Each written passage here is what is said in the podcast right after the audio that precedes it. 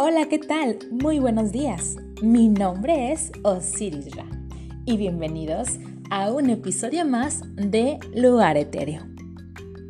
Estoy muy contenta como siempre de que me acompañes en este tu espacio. De hecho, el tema del día de hoy lo preparé porque algunos de ustedes me escribieron y me pidieron este tema en particular, la dependencia emocional. Un tema desgraciadamente muy de moda, porque como hablamos en el episodio anterior de la teoría del apego, ahí comenzamos a ver por qué se forman las relaciones de dependencia emocional. No andamos en sí en qué la dependencia emocional y las características. Sin embargo, sí pudimos ver y escuchar cuáles características nos llevan a ser de tal forma o qué vínculo afectivo tendremos cuando somos adultos dependiendo de cómo lo tuvimos en nuestra infancia. Si ya lo escuchaste, sabes de qué estoy hablando. Si no lo has escuchado, te invito a escuchar también el podcast anterior de la teoría del apego. Y sin más preámbulo, comencemos con ese tema. Hay varios estilos de parejas, modelos sanos y modelos disfuncionales. Y obviamente vamos a hablar el día de hoy del segundo tipo. Vamos a abordar parejas con dependencia emocional. Describiremos qué características tiene este tipo de relaciones íntimas, cómo podemos identificarlas y, lo más importante, cómo podremos salir de ellas. Una relación de dependencia se compone por la necesidad de uno de sus integrantes o de ambos por mantenerse unidos siempre, por esa sensación de no poder vivir el uno sin el otro, aunque esto le robe energía, paz mental o salud. Y no confundamos en cierta manera el inicio de una relación donde se encuentra la etapa del enamoramiento que hace que sintamos una situación similar. No es lo mismo. La psicología describe el enamoramiento como la primer fase de las relaciones amorosas. El enamoramiento se considera una reacción química que produce esta sensación de placer ante una determinada persona. Lo más característico de esta fase es la idealización de la otra persona para nosotros es perfecto o perfecta. Y las ganas de estar cerca de ella o de él. Recuerda que es muy diferente querer estar con una persona a necesitar estar con una persona. ¿Si notamos la diferencia? Ese tipo de relaciones dependientes suelen ser adictivas, suelen producir eh, relaciones inestables, destructivas y anulativas. Incluso nos pueden llevar al autoengaño y a la manipulación. En algunas ocasiones, la dependencia emocional se apoya en los tópicos del amor romántico, que dibujan un intercambio de afecto asimétrico y disfuncional, donde se idealiza al otro miembro de la pareja y aparecen ideas de complementariedad. Un ejemplo de esto es el mito de la media naranja. Pensamos que como somos seres incompletos, hasta que aparece nuestra media naranja, la persona nos llena la parte que nos falta. La relación de dependencia la compone generalmente un rol dominante y un rol sumiso, donde el dominante suele llevar el tono de la relación y su perfil es más o menos así. El rol dominante tiene una autoestima elevada, llegando o rozando al narcisismo. Son fríos cuando quieren y cuando no, no. Menosprecian a su pareja y descargan sus frustraciones cuando quieren con su pareja también. Muestran poco afecto. Son posesivos, controladores, celosos y manejan a su pareja a su antojo. Poseen habilidades sociales, son muy ingeniosos, carismáticos y tienen el don de la palabra. Pero me preguntas, Osiris, ¿una persona introvertida puede ser el rol dominante de una relación? Pues sí, sí puede, sin duda. Solo que manejan otros tipos de manipulación emocional que compensan su falta de habilidad social. Y te cuento que este tipo de personas dominantes tienen estrategias con las que logran que una persona esté bajo su red, esté bajo su, entre comillas, hipnosis emocional. Una de ellas es la estrategia emocional. En psicología se le llama reforzamiento intermitente y te lo voy a explicar. ¿Has jugado alguna vez a las maquinitas de juegos de azar? Donde todo inicia cuando haces una pequeña inversión en la máquina y obtienes un premio. Entonces, al haber sido reforzado el comportamiento por un premio al azar, hace que nuestro cerebro busque más de esta sensación de placer instantáneo. Sin embargo, estos llegan de forma aleatoria y no hay forma de predecir los premios. Y pues a esto me refiero cuando hablo de que una persona dominante utiliza esta técnica de reforzamiento intermitente donde nos da comportamientos de amor y cariño de manera aislada, por lo que seguimos a su lado esperando que vuelvan a ocurrir. Y lo peor de todo es que mientras más jugamos, mejor creemos que podremos predecir u obtener el resultado deseado, siendo que la persona dominante tiene el poder sobre estos pequeños, pequeñas pinceladas de cariño y no son siempre. A veces nos mandan un mensaje y nos emocionamos y después pasa tiempo, no contestan el mensaje y, ya me empiezo a desilusionar. Pero después de un tiempo o unas horas en la noche me vuelvo a llevar otro mensaje pidiéndome perdón, que me ama, que no puede vivir sin mí.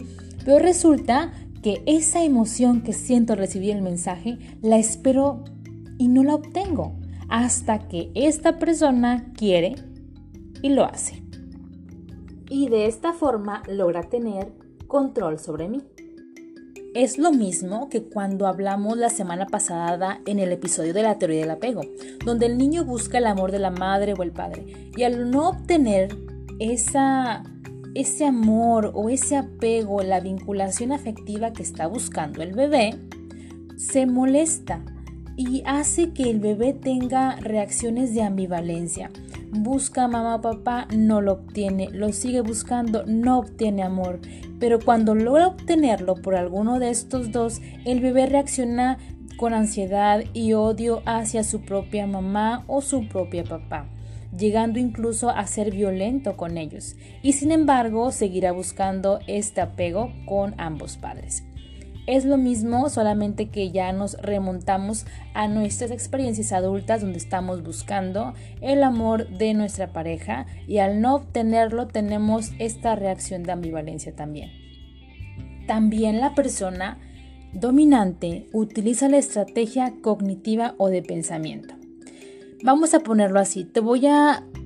Si yo quisiera ser rol dominante en la relación y tenerte dependiente de mí, haré lo siguiente.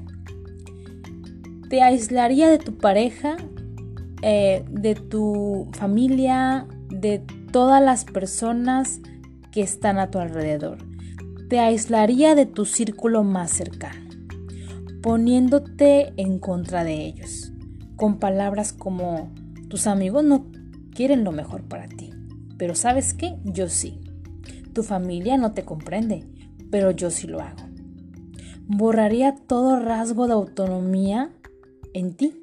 Te insultaría, te diría que no sirves para nada. Te pondría exigencias que sé que no vas a poder cumplir. ¿Y sabes qué? Te castigaría si no las cumples. Reescribiría por completo tu identidad. Te diría quién eres. Me encargaría de decirte en cada oportunidad lo inútil que eres y que no eres nadie sin mí y ese será tu nuevo lema. Será un eslogan que tendrás cargando en tu mente. Que no puedes ser nadie sin mí ni hacer nada sin mí. Diría cómo te puedes vestir, cómo debes hablar. Por completo reescribiría esa identidad personal. También eh, utilizaría la estrategia conductual Quiere decir que te haré regalos magníficos, te daré cariño y te daré muestras de amor incondicional, que por supuesto tendrás que regresarme. te realizaré chantaje emocional, amenazándote con quitarte este amor que tanto quieres, y te reprocharé todo lo bueno que soy contigo y que tú no me mereces. Porque recuerda que sin mí no eres nadie. O directamente paso a amenazarte. Te diré que si no haces lo que yo digo, te meterás en problemas y te merecerás un buen golpe. Pero claro, todo es por tu culpa. Y de esta forma forjamos el camino de una persona emocionalmente dependiente, alguien que sin mí no sea nadie. Qué difícil, ¿verdad? Qué difícil ver una relación de dependencia emocional desde afuera, desde lejos. Pero qué difícil, mucho más es también vivirlo y ser una persona dependiente. Por otra parte, el perfil de una persona emocionalmente dependiente o sumisa es la siguiente. Una persona sumisa tiene una baja autoestima. La persona tiende a valorarse negativamente no es capaz de apreciarse ni de quererse. Solo tiene en cuenta aspectos negativos de su personalidad. No cree en su fuerza ni en sus capacidades. Suelen creer que son inferiores al resto, que los demás valen más que él. Es curioso que incluso aunque el resto de las personas intenten hacerle ver que sí vale, que tienen cualidades muy buenas, ellos no consideran que deban aceptarse tal cual son. También las personas sumisas tienen miedo a la soledad. Las personas tienen pánico a estar solos. Necesitan un apoyo incondicional de un amigo o de una pareja.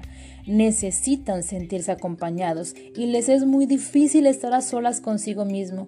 Tienen miedo a no poder compartir su vida con alguien, a no tener a alguien en quien apoyarse día a día y durante el resto de su vida. También tienen algo que se le llama miedo disfórmico, que se caracteriza por una ansiedad extrema por sucesos que no han pasado y que posiblemente no vayan a ocurrir.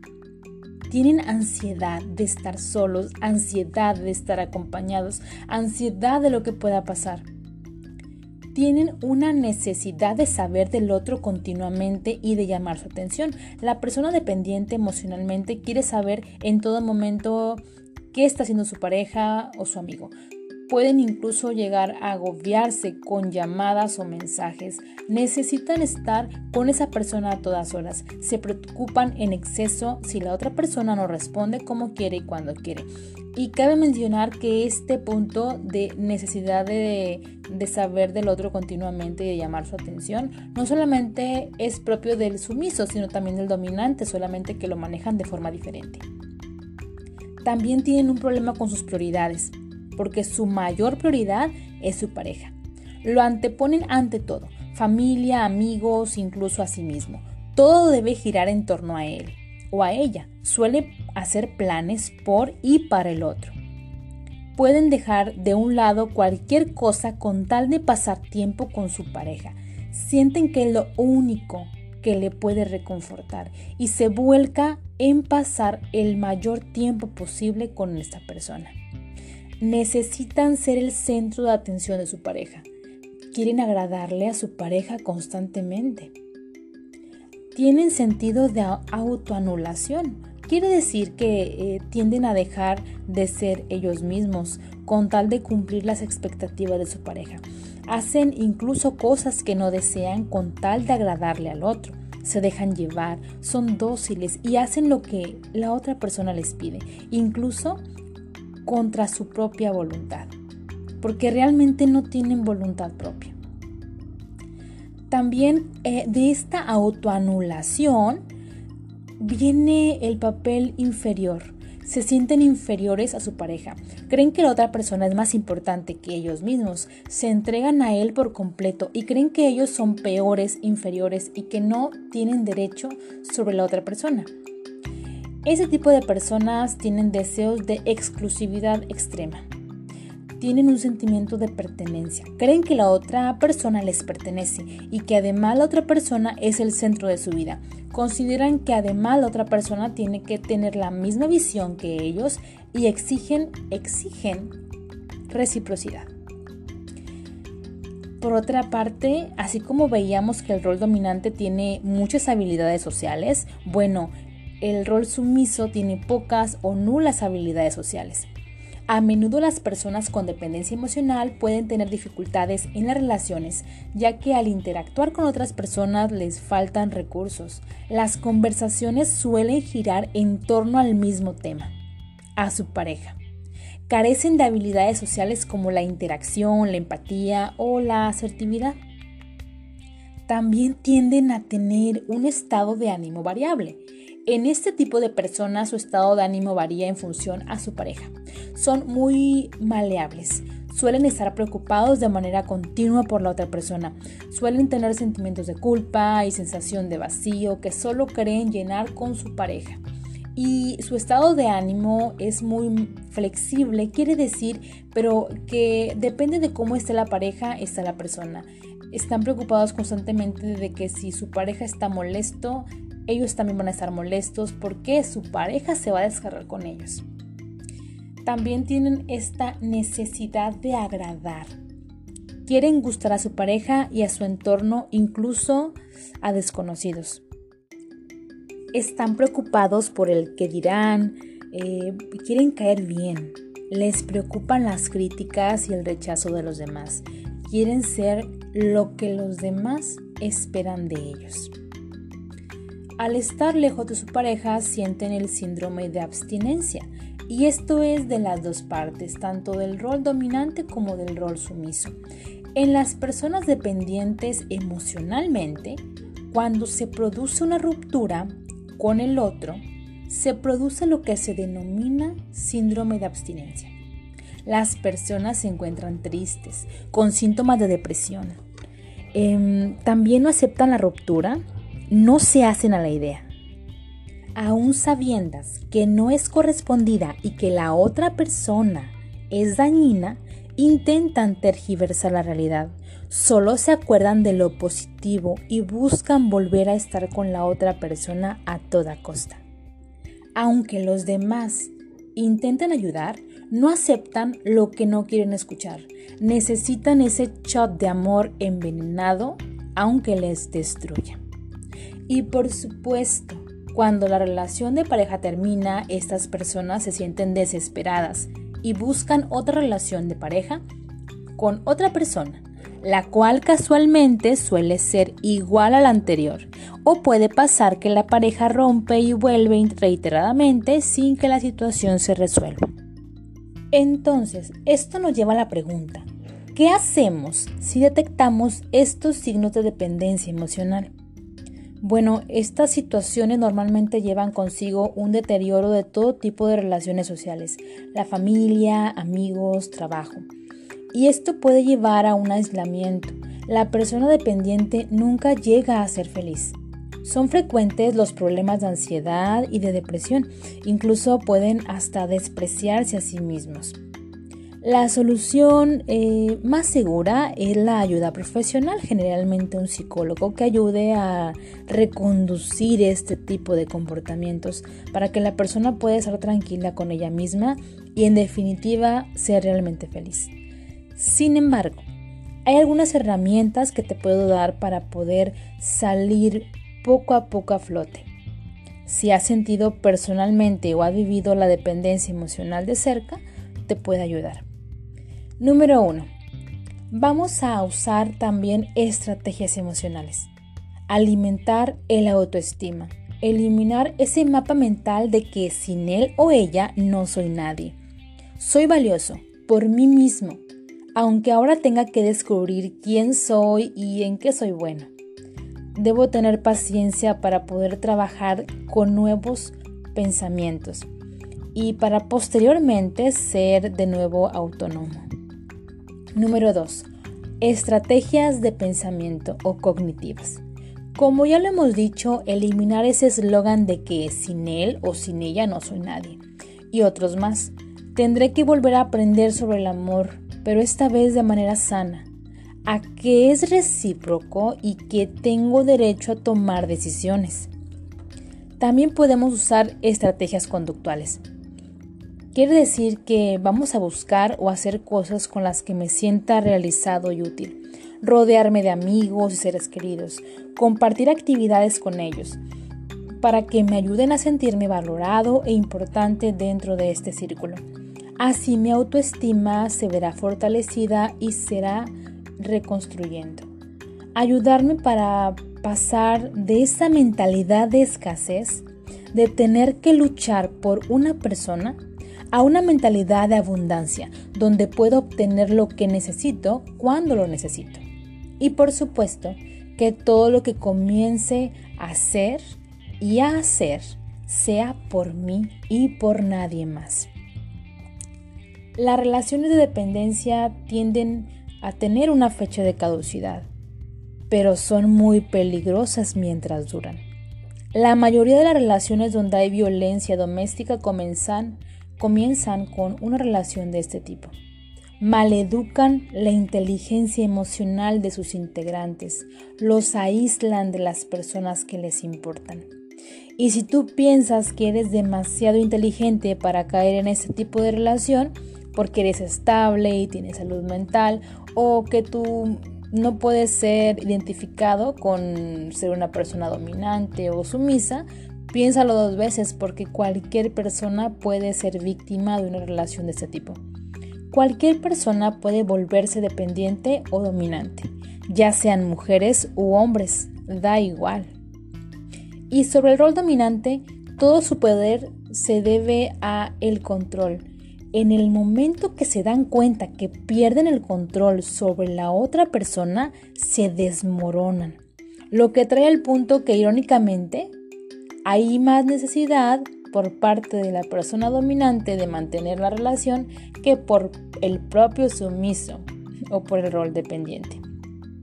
La dependencia emocional se evita cultivando el amor propio y el autoconocimiento. Esta es la clave para generar relaciones saludables con uno mismo y con los demás. Encontrar a la persona adecuada supone también prepararnos a nosotros mismos para una relación.